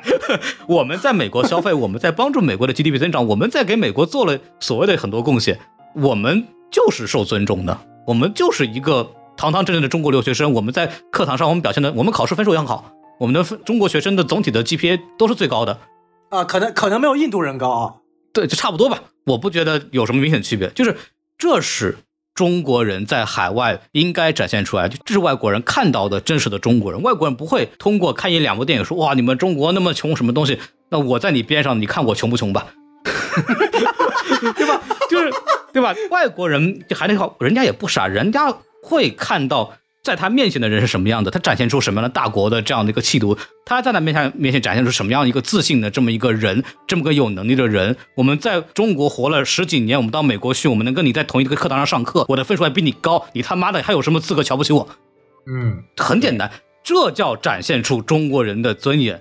反而美国人看电影的时候没这个感觉，他就觉得他反而会觉得哇，贾樟柯的电影拍的好好，你们中国人原来也有原来也有这样的导演。嗯，他们是这么看这个问题的，对吧？就我觉得怎么说呢？就是我觉得说我们的电影拍出了中国的苦难的一部分，会让觉得外国人觉得我们中国这个样子，我觉得就大可不必啊、呃，人家也不傻，对，就这么逻辑。没错，没错 他们判断的依据其实是我们每一个人在他们面前展现的状状态，以及他们来到中国之后，他们的生意好不好做，嗯他们的生活能不能得到保障。他们能不能在中国也获得同样有尊严、跟美国一样的生活，或者跟他们所在家乡一样的受到的热情的生活和待遇？如果他们能够感受到，他们自然会觉得中国就是好的。他们有没有看到中国展现出了也非常符合现代价值观的一些艺术水平的呈现？这样的话，他们也会觉得中国的文化水平也在明显的提升，也是好的。这才是一个中国应该给外国海外展现出来这么一个形象。我们是多元的，我们自由的，我们是包容的，我们有很多优秀的作品，我们也不回避我们的问题。但是我们的优秀足够能让你看到，对，这这才是一个完整的一个国家形象。这个是一个正常的人，一个有基本是非观的人能够去评判的东西。没错，没错。对，所以其实刚刚孔老师总总结了一下，就是我们去看待我们跟外国人之间的关系，不是一个简简单单的一个说宣传电影有多么的拍我们多么的好啊。当然，这个问题我们在前几期关于文化入侵这个里面也聊过了，这就是另一个转型的话题了。那我们回到引入陈言本身，我们会发现，就是有一个特别有趣的这个现象啊。所有在微博上喷引入尘烟，什么美化呀、丑化呀，让外国人吃人血馒头啊等乱七八糟的这个这个问题的，哎，他们百分之八十都在微博上有个 title 啊，这个我说了，大家不要骂我啊，请不要对号入座啊。但是真实我总结的现象啊，都是军事博主。这个这，如果我们听众有军事博主，千万不要对号入座啊！我仅仅说的是那些骂引如陈一的军事博主。但是这一点我觉得也特别有意思啊，就也可以去过渡到我们下面一个聊的话题，就是我反而觉得引如陈言开始火起来，开始票房逆袭，正是因为这波微博上面或者说在其他平台上面去引爆的一些反向的对于引入陈言的抹黑。导致真正的一批影迷和对这部电影真正有感触的人，再来的一批通过 B 站啊、抖音和微博的再次的营销，嗯、真正引爆了这些路人去观影的热情。这点我觉得孔老师可以我们去聊一下关于营销这块的话题。过去两三年其实一直在呃从事这样相关的一些工作或者是一些观察吧。我其实还特别想聊这个话题，我想这也是我们节目可以跟其他节目不一样的地方。关于引入成烟的短视频营销的问题，非常有意思，应该是我印象当中为数不多的，我甚至在我记忆里可能是唯一的一个被短视频营销出来了一部文艺片的热情。这个我先说几个现象啊，先说几个现象。这个非常有意思的一个点是，时至今日，这个电影其实已经在流媒体上已经正版的可以去线上看了。没错，呃，这个日期是八月九号。但是听完我们节目的大家应该也注意到了，这个电影的所谓的爆发期是八月二十六号，也就是说，它非常反常识的，在一个已经登陆流媒体的一个情况下，那在电影院的票房得到了爆发式增长。嗯，这是第一个现象。第二现象我观察到的点，抖音八月二十三号电影引入尘烟这个话题的日增播放量达到了四千三百六十六点七万。哦，八月三十一号一周之后，同样的这个数据指标达到了三点二五亿，哇哦，对，涨了七到八倍左右，就相当于说它在抖音这样的平台有一个爆发性的增长，这个增长是跟电影票房的增长是有强烈正相关的。嗯，啊，然后包括这部电影还有一个数字是八月十一号之后，它在抖音的这个单日的播放量也就达到了一千零八十三万。这个电影在这个线上登录之后，它反而在一些短视频平台的这个话题论讨论度进行了一个爆发式增长，哎这个是非常有趣的一个事情。包括在 B 站，我对这个电影的爆火有一觉得有一个非常重要的时间节点是八月二十一号这一天，有一个 UP 主叫三代路人。他哦做了一期这个电影的安利宣传，然后这个内容呢，其实也是关于这部电影的一个剧情的，然后他自己在进行一个一边播一边讲的这么一个内容，十几分钟把这个剧情给大家捋了一遍，然后加入自己一些情感的这样的一个表达。嗯，我记得有五百多万吧，这个这个视频。哇，那那是很多了。一个星期之后，八月二十八号，还是在八月底这个时候，他又出了第二个，是反驳很多人对于这个电影的一些差评。这个稿子也有百万播放，然后上了 B 站热门第一，然后这个稿子也上了 B 站的热搜。我们可以看到，抖音也好，B 站也好，这两个我们叫短视频平台或者中长视频平台，他们给这个电影的个热度带来了很多的增益，包括路人，因为我跟路人是认识的，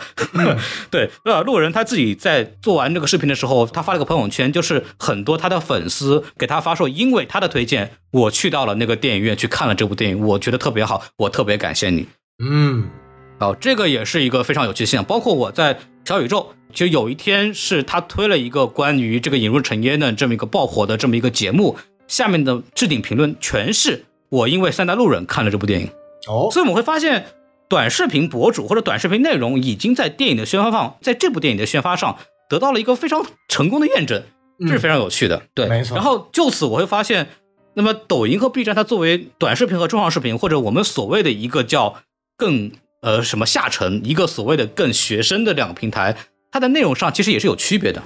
非常有趣。抖音上其实我会发现很多高播的视频，第一是五分钟看电影。我把这个视频、电影讲了一遍，然后还有一话就是那种京剧式、苦难式宣传，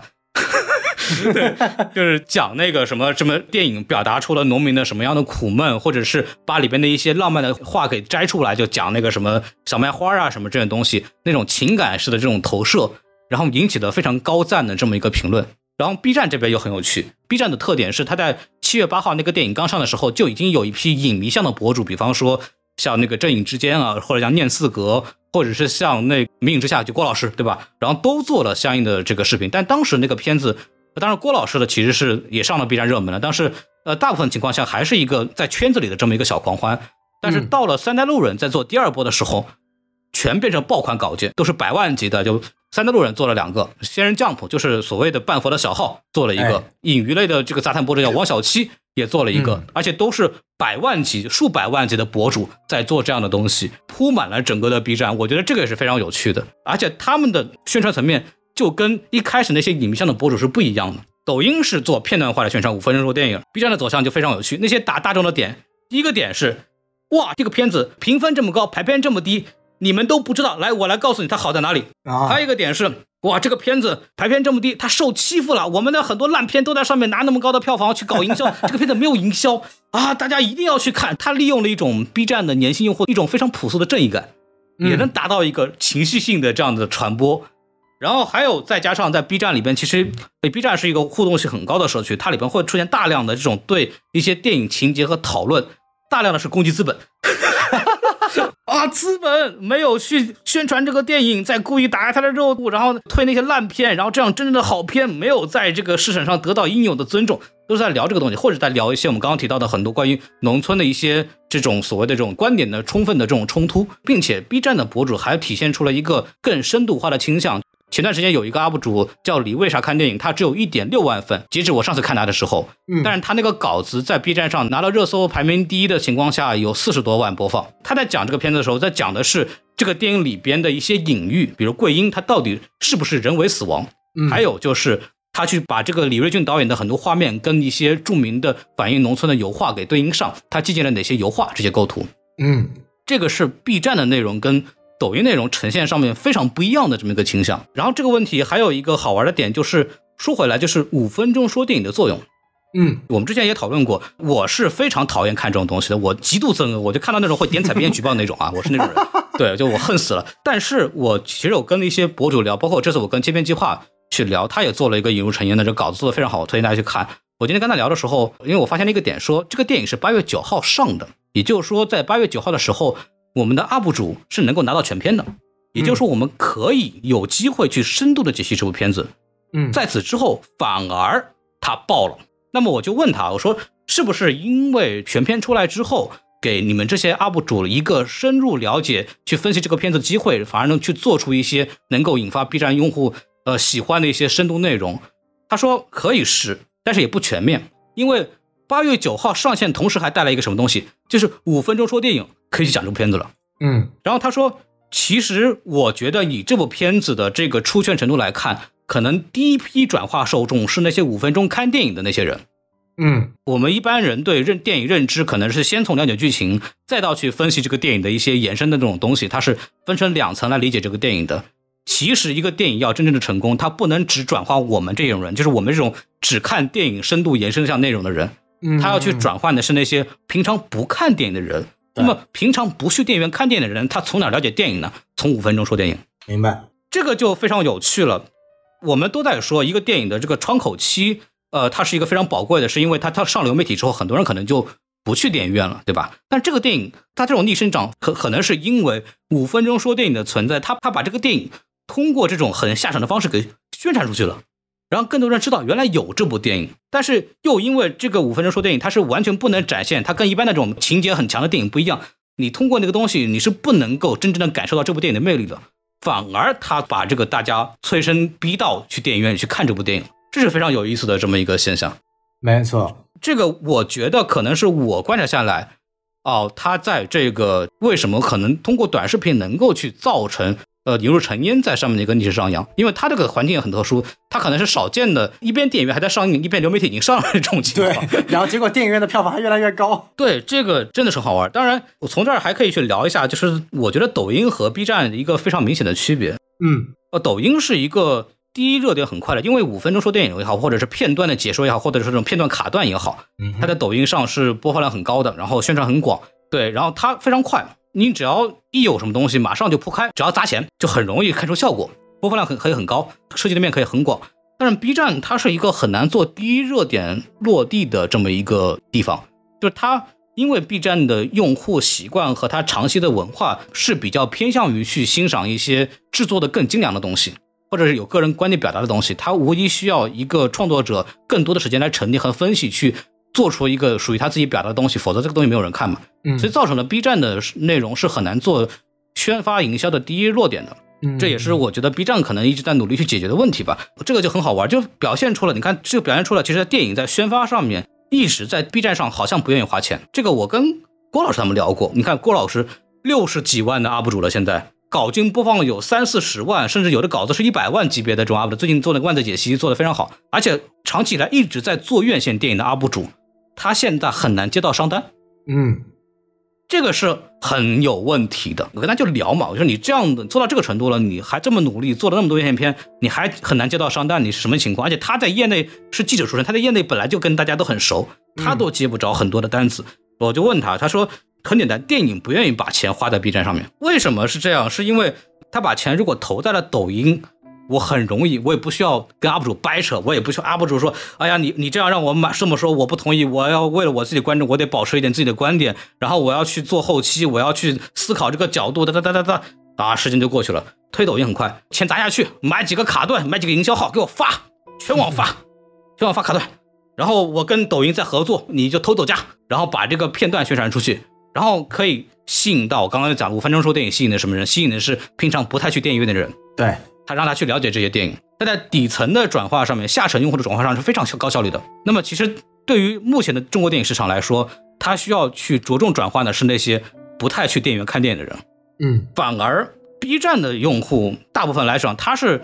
呃有关电影、看电影的这种意识的人，反而他们会觉得我反而不需要花那么多钱在你们身上啊，我在这边投 UP 主，然后我还要花更贵的钱，因为成本更高嘛。就单价成本就很高，我还要去挑 UP 主，我要去挑那种什么调性相同的、比较类似的，然后 UP 主还得给我掰扯，说怎么怎么回事，广告也不能做的很明显，B 站的用户看到广告就开始骂，对吧？等等等等，太麻烦了，所以他们就很少愿意把钱投在 B 站，或者是比方说我一百万的预算，我只花五万块钱在 B 站 UP 主身上，但是 B 站 UP 主反而他又上单的价格单价又高，他的这个单位的这个账号更值钱，那就更造成了没有几个 B 站 UP 主能够去收到片方的红利。嗯嗯。这就造成了 B 站的 UP 主好像似乎他们更懂电影，他们的受众更垂直，但是他们很难在片方上面去要到这个钱。嗯这个是一个非常我认为是有点尴尬的这么一个局面。嗯，但是反而我我会认为说，这个也造成了一个非常有意思的背景，是我们的电影市场目前为止没有那么多好电影，也是有关系的。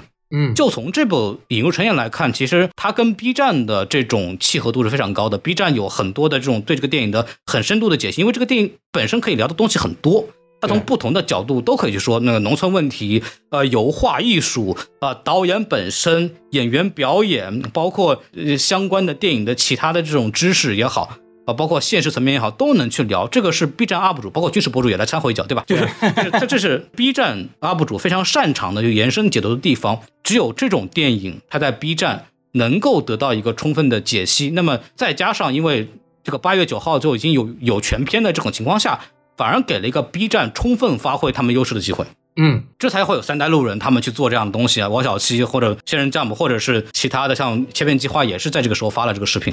就是反而就给到了他们一个非常好的机会，去发挥他们的优势来去做这个电影的宣传。嗯啊，这是一个非常有趣的现象。而且呃，过往我们看，比方说漫威也好，或者 DC 也好，就是当当那些曾经海外电影非常容易进到中国的那些日子里边，B 站 UP 主其实在这个中后期的呃电影的发酵上面，其实做到了非常重要的这么一个支撑作用啊。这个给这个电影的二次发酵带来了很好的这种效应。那么现在，因为我们的市场上。反而除了引入尘烟，似乎似乎没有太多的电影值得我们的 B 站 UP 主就可以去这么去讲，然后或者是我们的影迷就不关心那些一般的这种商业烂片嘛，我们就愿意想看看引入尘烟这种东西，这种片子也没有，然后也会造成了 B 站的 UP 主这种适应于更深度、更优秀的影视作品的延伸解读的 UP 主，没法在这个目目前电影市场的总体的这个预算上面去分到一个比较合理的这么一个价格，这也是让我觉得就比较难受的，就是我觉得。B 站很可能还是要依靠于整个电影市场，它有足够多优秀的片子出来，那 B 站的 UP 主的这种它的这种属性的东西才能够去发挥出来。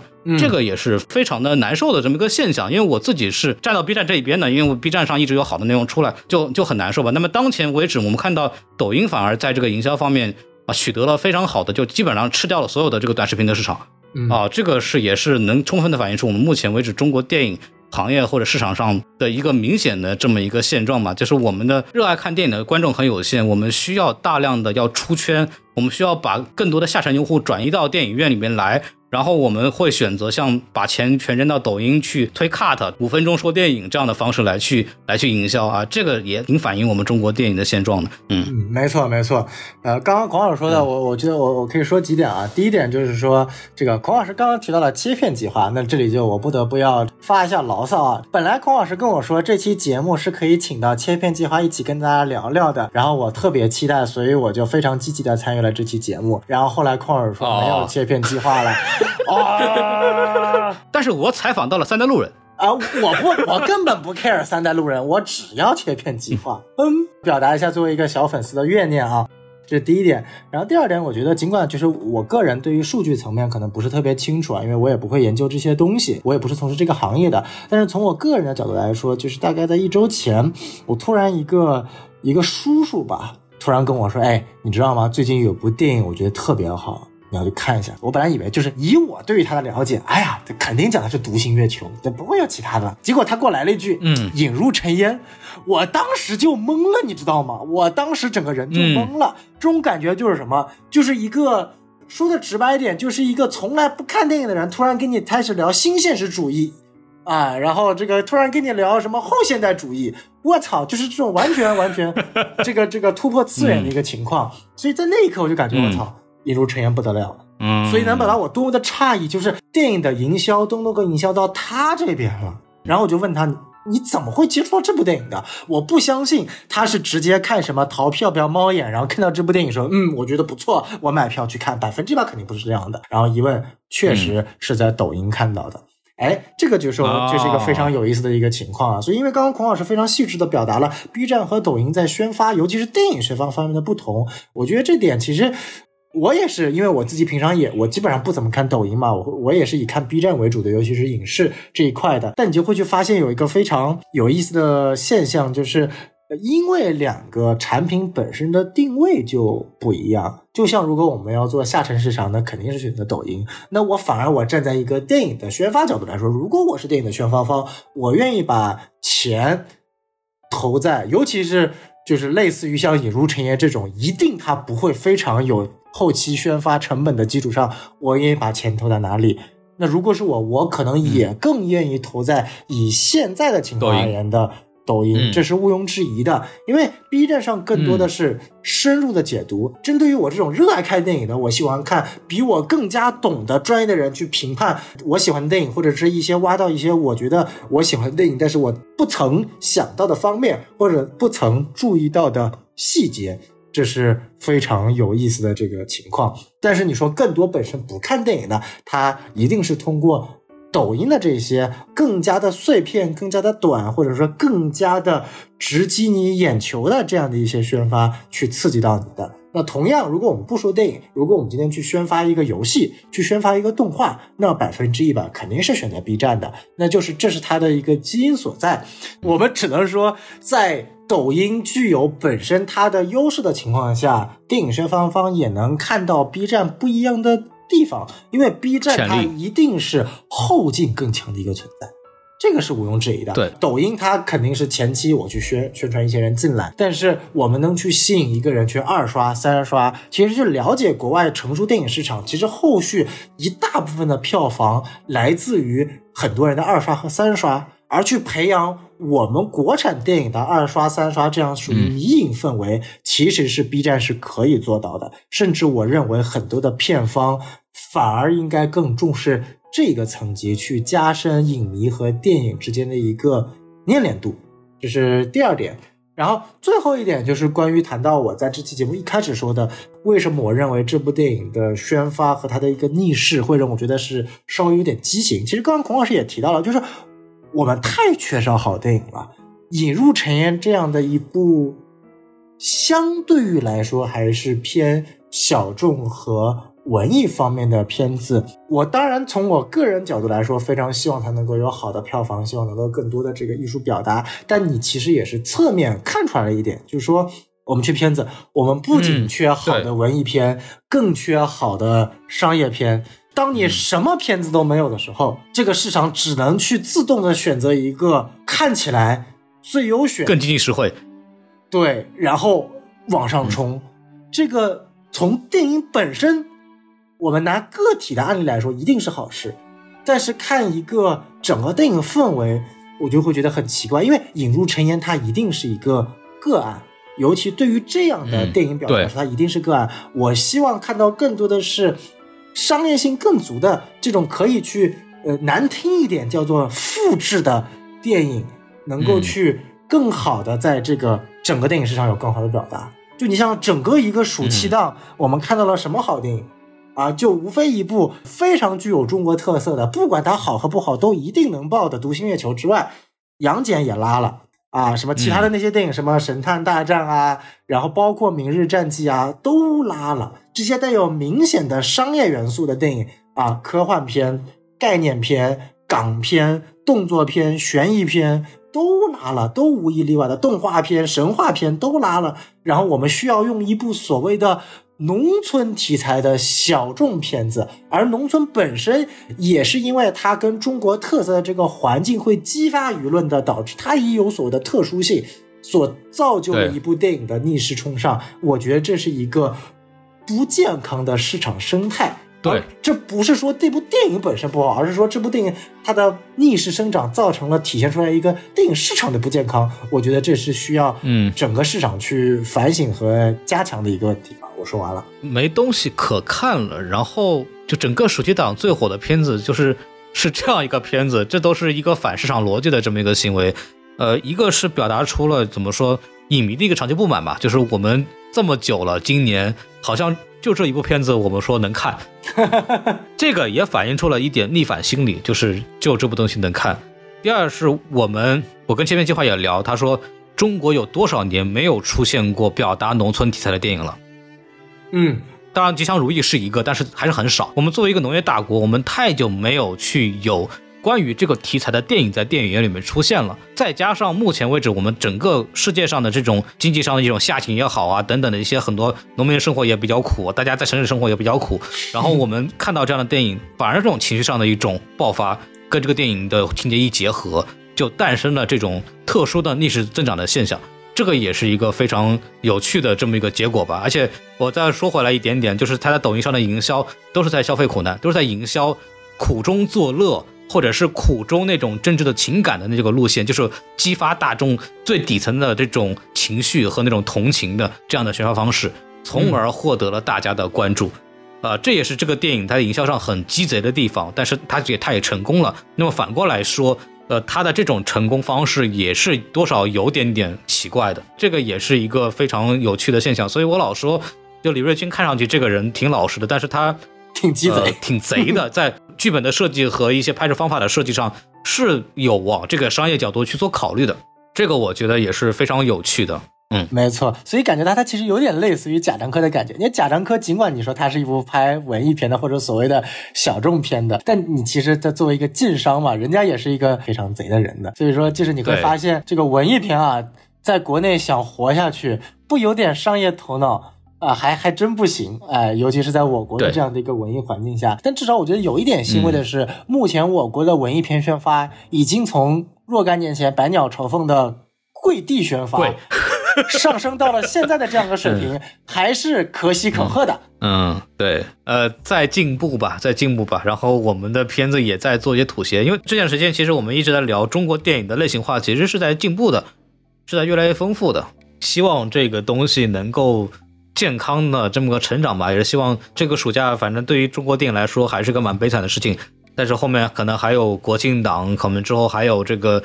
春节档，对吧？我们也希望在疫情慢慢稳定了之后，能尽量的让电影回到当年我们每个人都想去电影院去花两个小时时间去。把自己沉浸在那个环境里边的这么一个氛围，年底还有《阿凡达》什么的，对吧？就都是都是我们大家所期待的。呃，这部电影的这种营销上的成功，它确实反映了非常复杂的中国电影市场的这么一个现象。我们为什么在这个点儿上来讲这个片子呢？也是来分享一下我们对这个神奇的这种现状的这么一种思考吧。然后我们这个节目说到这儿，其实也差不太多了。嗯，非常感谢大家的时间啊，听我们白话了这么久。然后欢迎大家关注我们的这个微信公众号 S M F M 二零六。A S M F M 二零二八，对，然后二零一六啊，这个大家可以加我们的这个微信公众号，然后添加我们的这个小助手，就可以把大家拉进我们的这个听友群啊。大家如果对这个电影的很多现象有想讨论，跟我们讨论的，也可以在我们的这个节目下方下方留言。如果喜欢我们节目的话，也可以欢迎大家在各个平台里去订阅、点赞、评论。分享，然后就给我们节目增加点人气，对吧？我们也不容易，这么多年了，从美国 慢慢的一个个移过来，对吧？嗨，移过来，我们从美国移民到国内，什么？你这个话就有问题。没有，就都回国嘛，一个个都回国了，对吧？这么多年了，不容易啊！大家如果喜欢的，欢迎给我们打赏啊，等等鼓励，我们可以继续把这个节目做下去。然后我们这个节目就到此结束吧，跟大家说再见，拜拜。哎，好，拜拜，哎。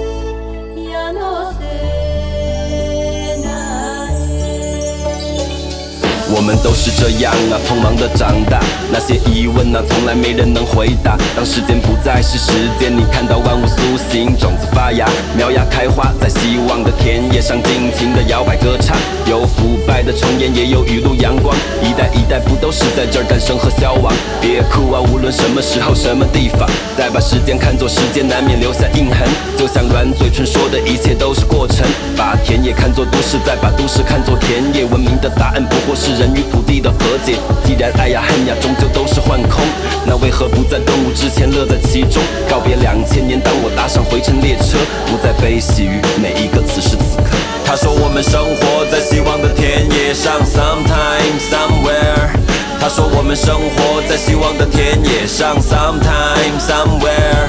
他说我们生活在希望的田野上，sometime somewhere。他说我们生活在希望的田野上，sometime somewhere。不敢骄傲如圣人般向世人表达，只敢在世俗的爱恨中与世界对话，一点点的累积心中的思考和浅解。来自田野的我，终有天会回到田野。看过霓虹的绚烂，喝过五彩的酒，见过最有趣的人们，牵过最暖的手，写过些拙劣的诗歌，也曾在舞台上吼，所有人都燥起来，跟着这个节奏。当热闹过后，回归到自己的宇宙，反省曾做过的恶，希望能得到拯救，直到最后发现一切皆是虚无，却并不感到害怕，跳出。出破碎的当下，而曾经想要变成他他他的模样，在今天终于不再因为自卑崇拜那些幻想，记得生命中的一切同时健忘，知道哪里都是田野，是不再只属于远方。他说我们生活在希望的田野上，sometime somewhere。他说我们生活在希望的田野上，sometime somewhere。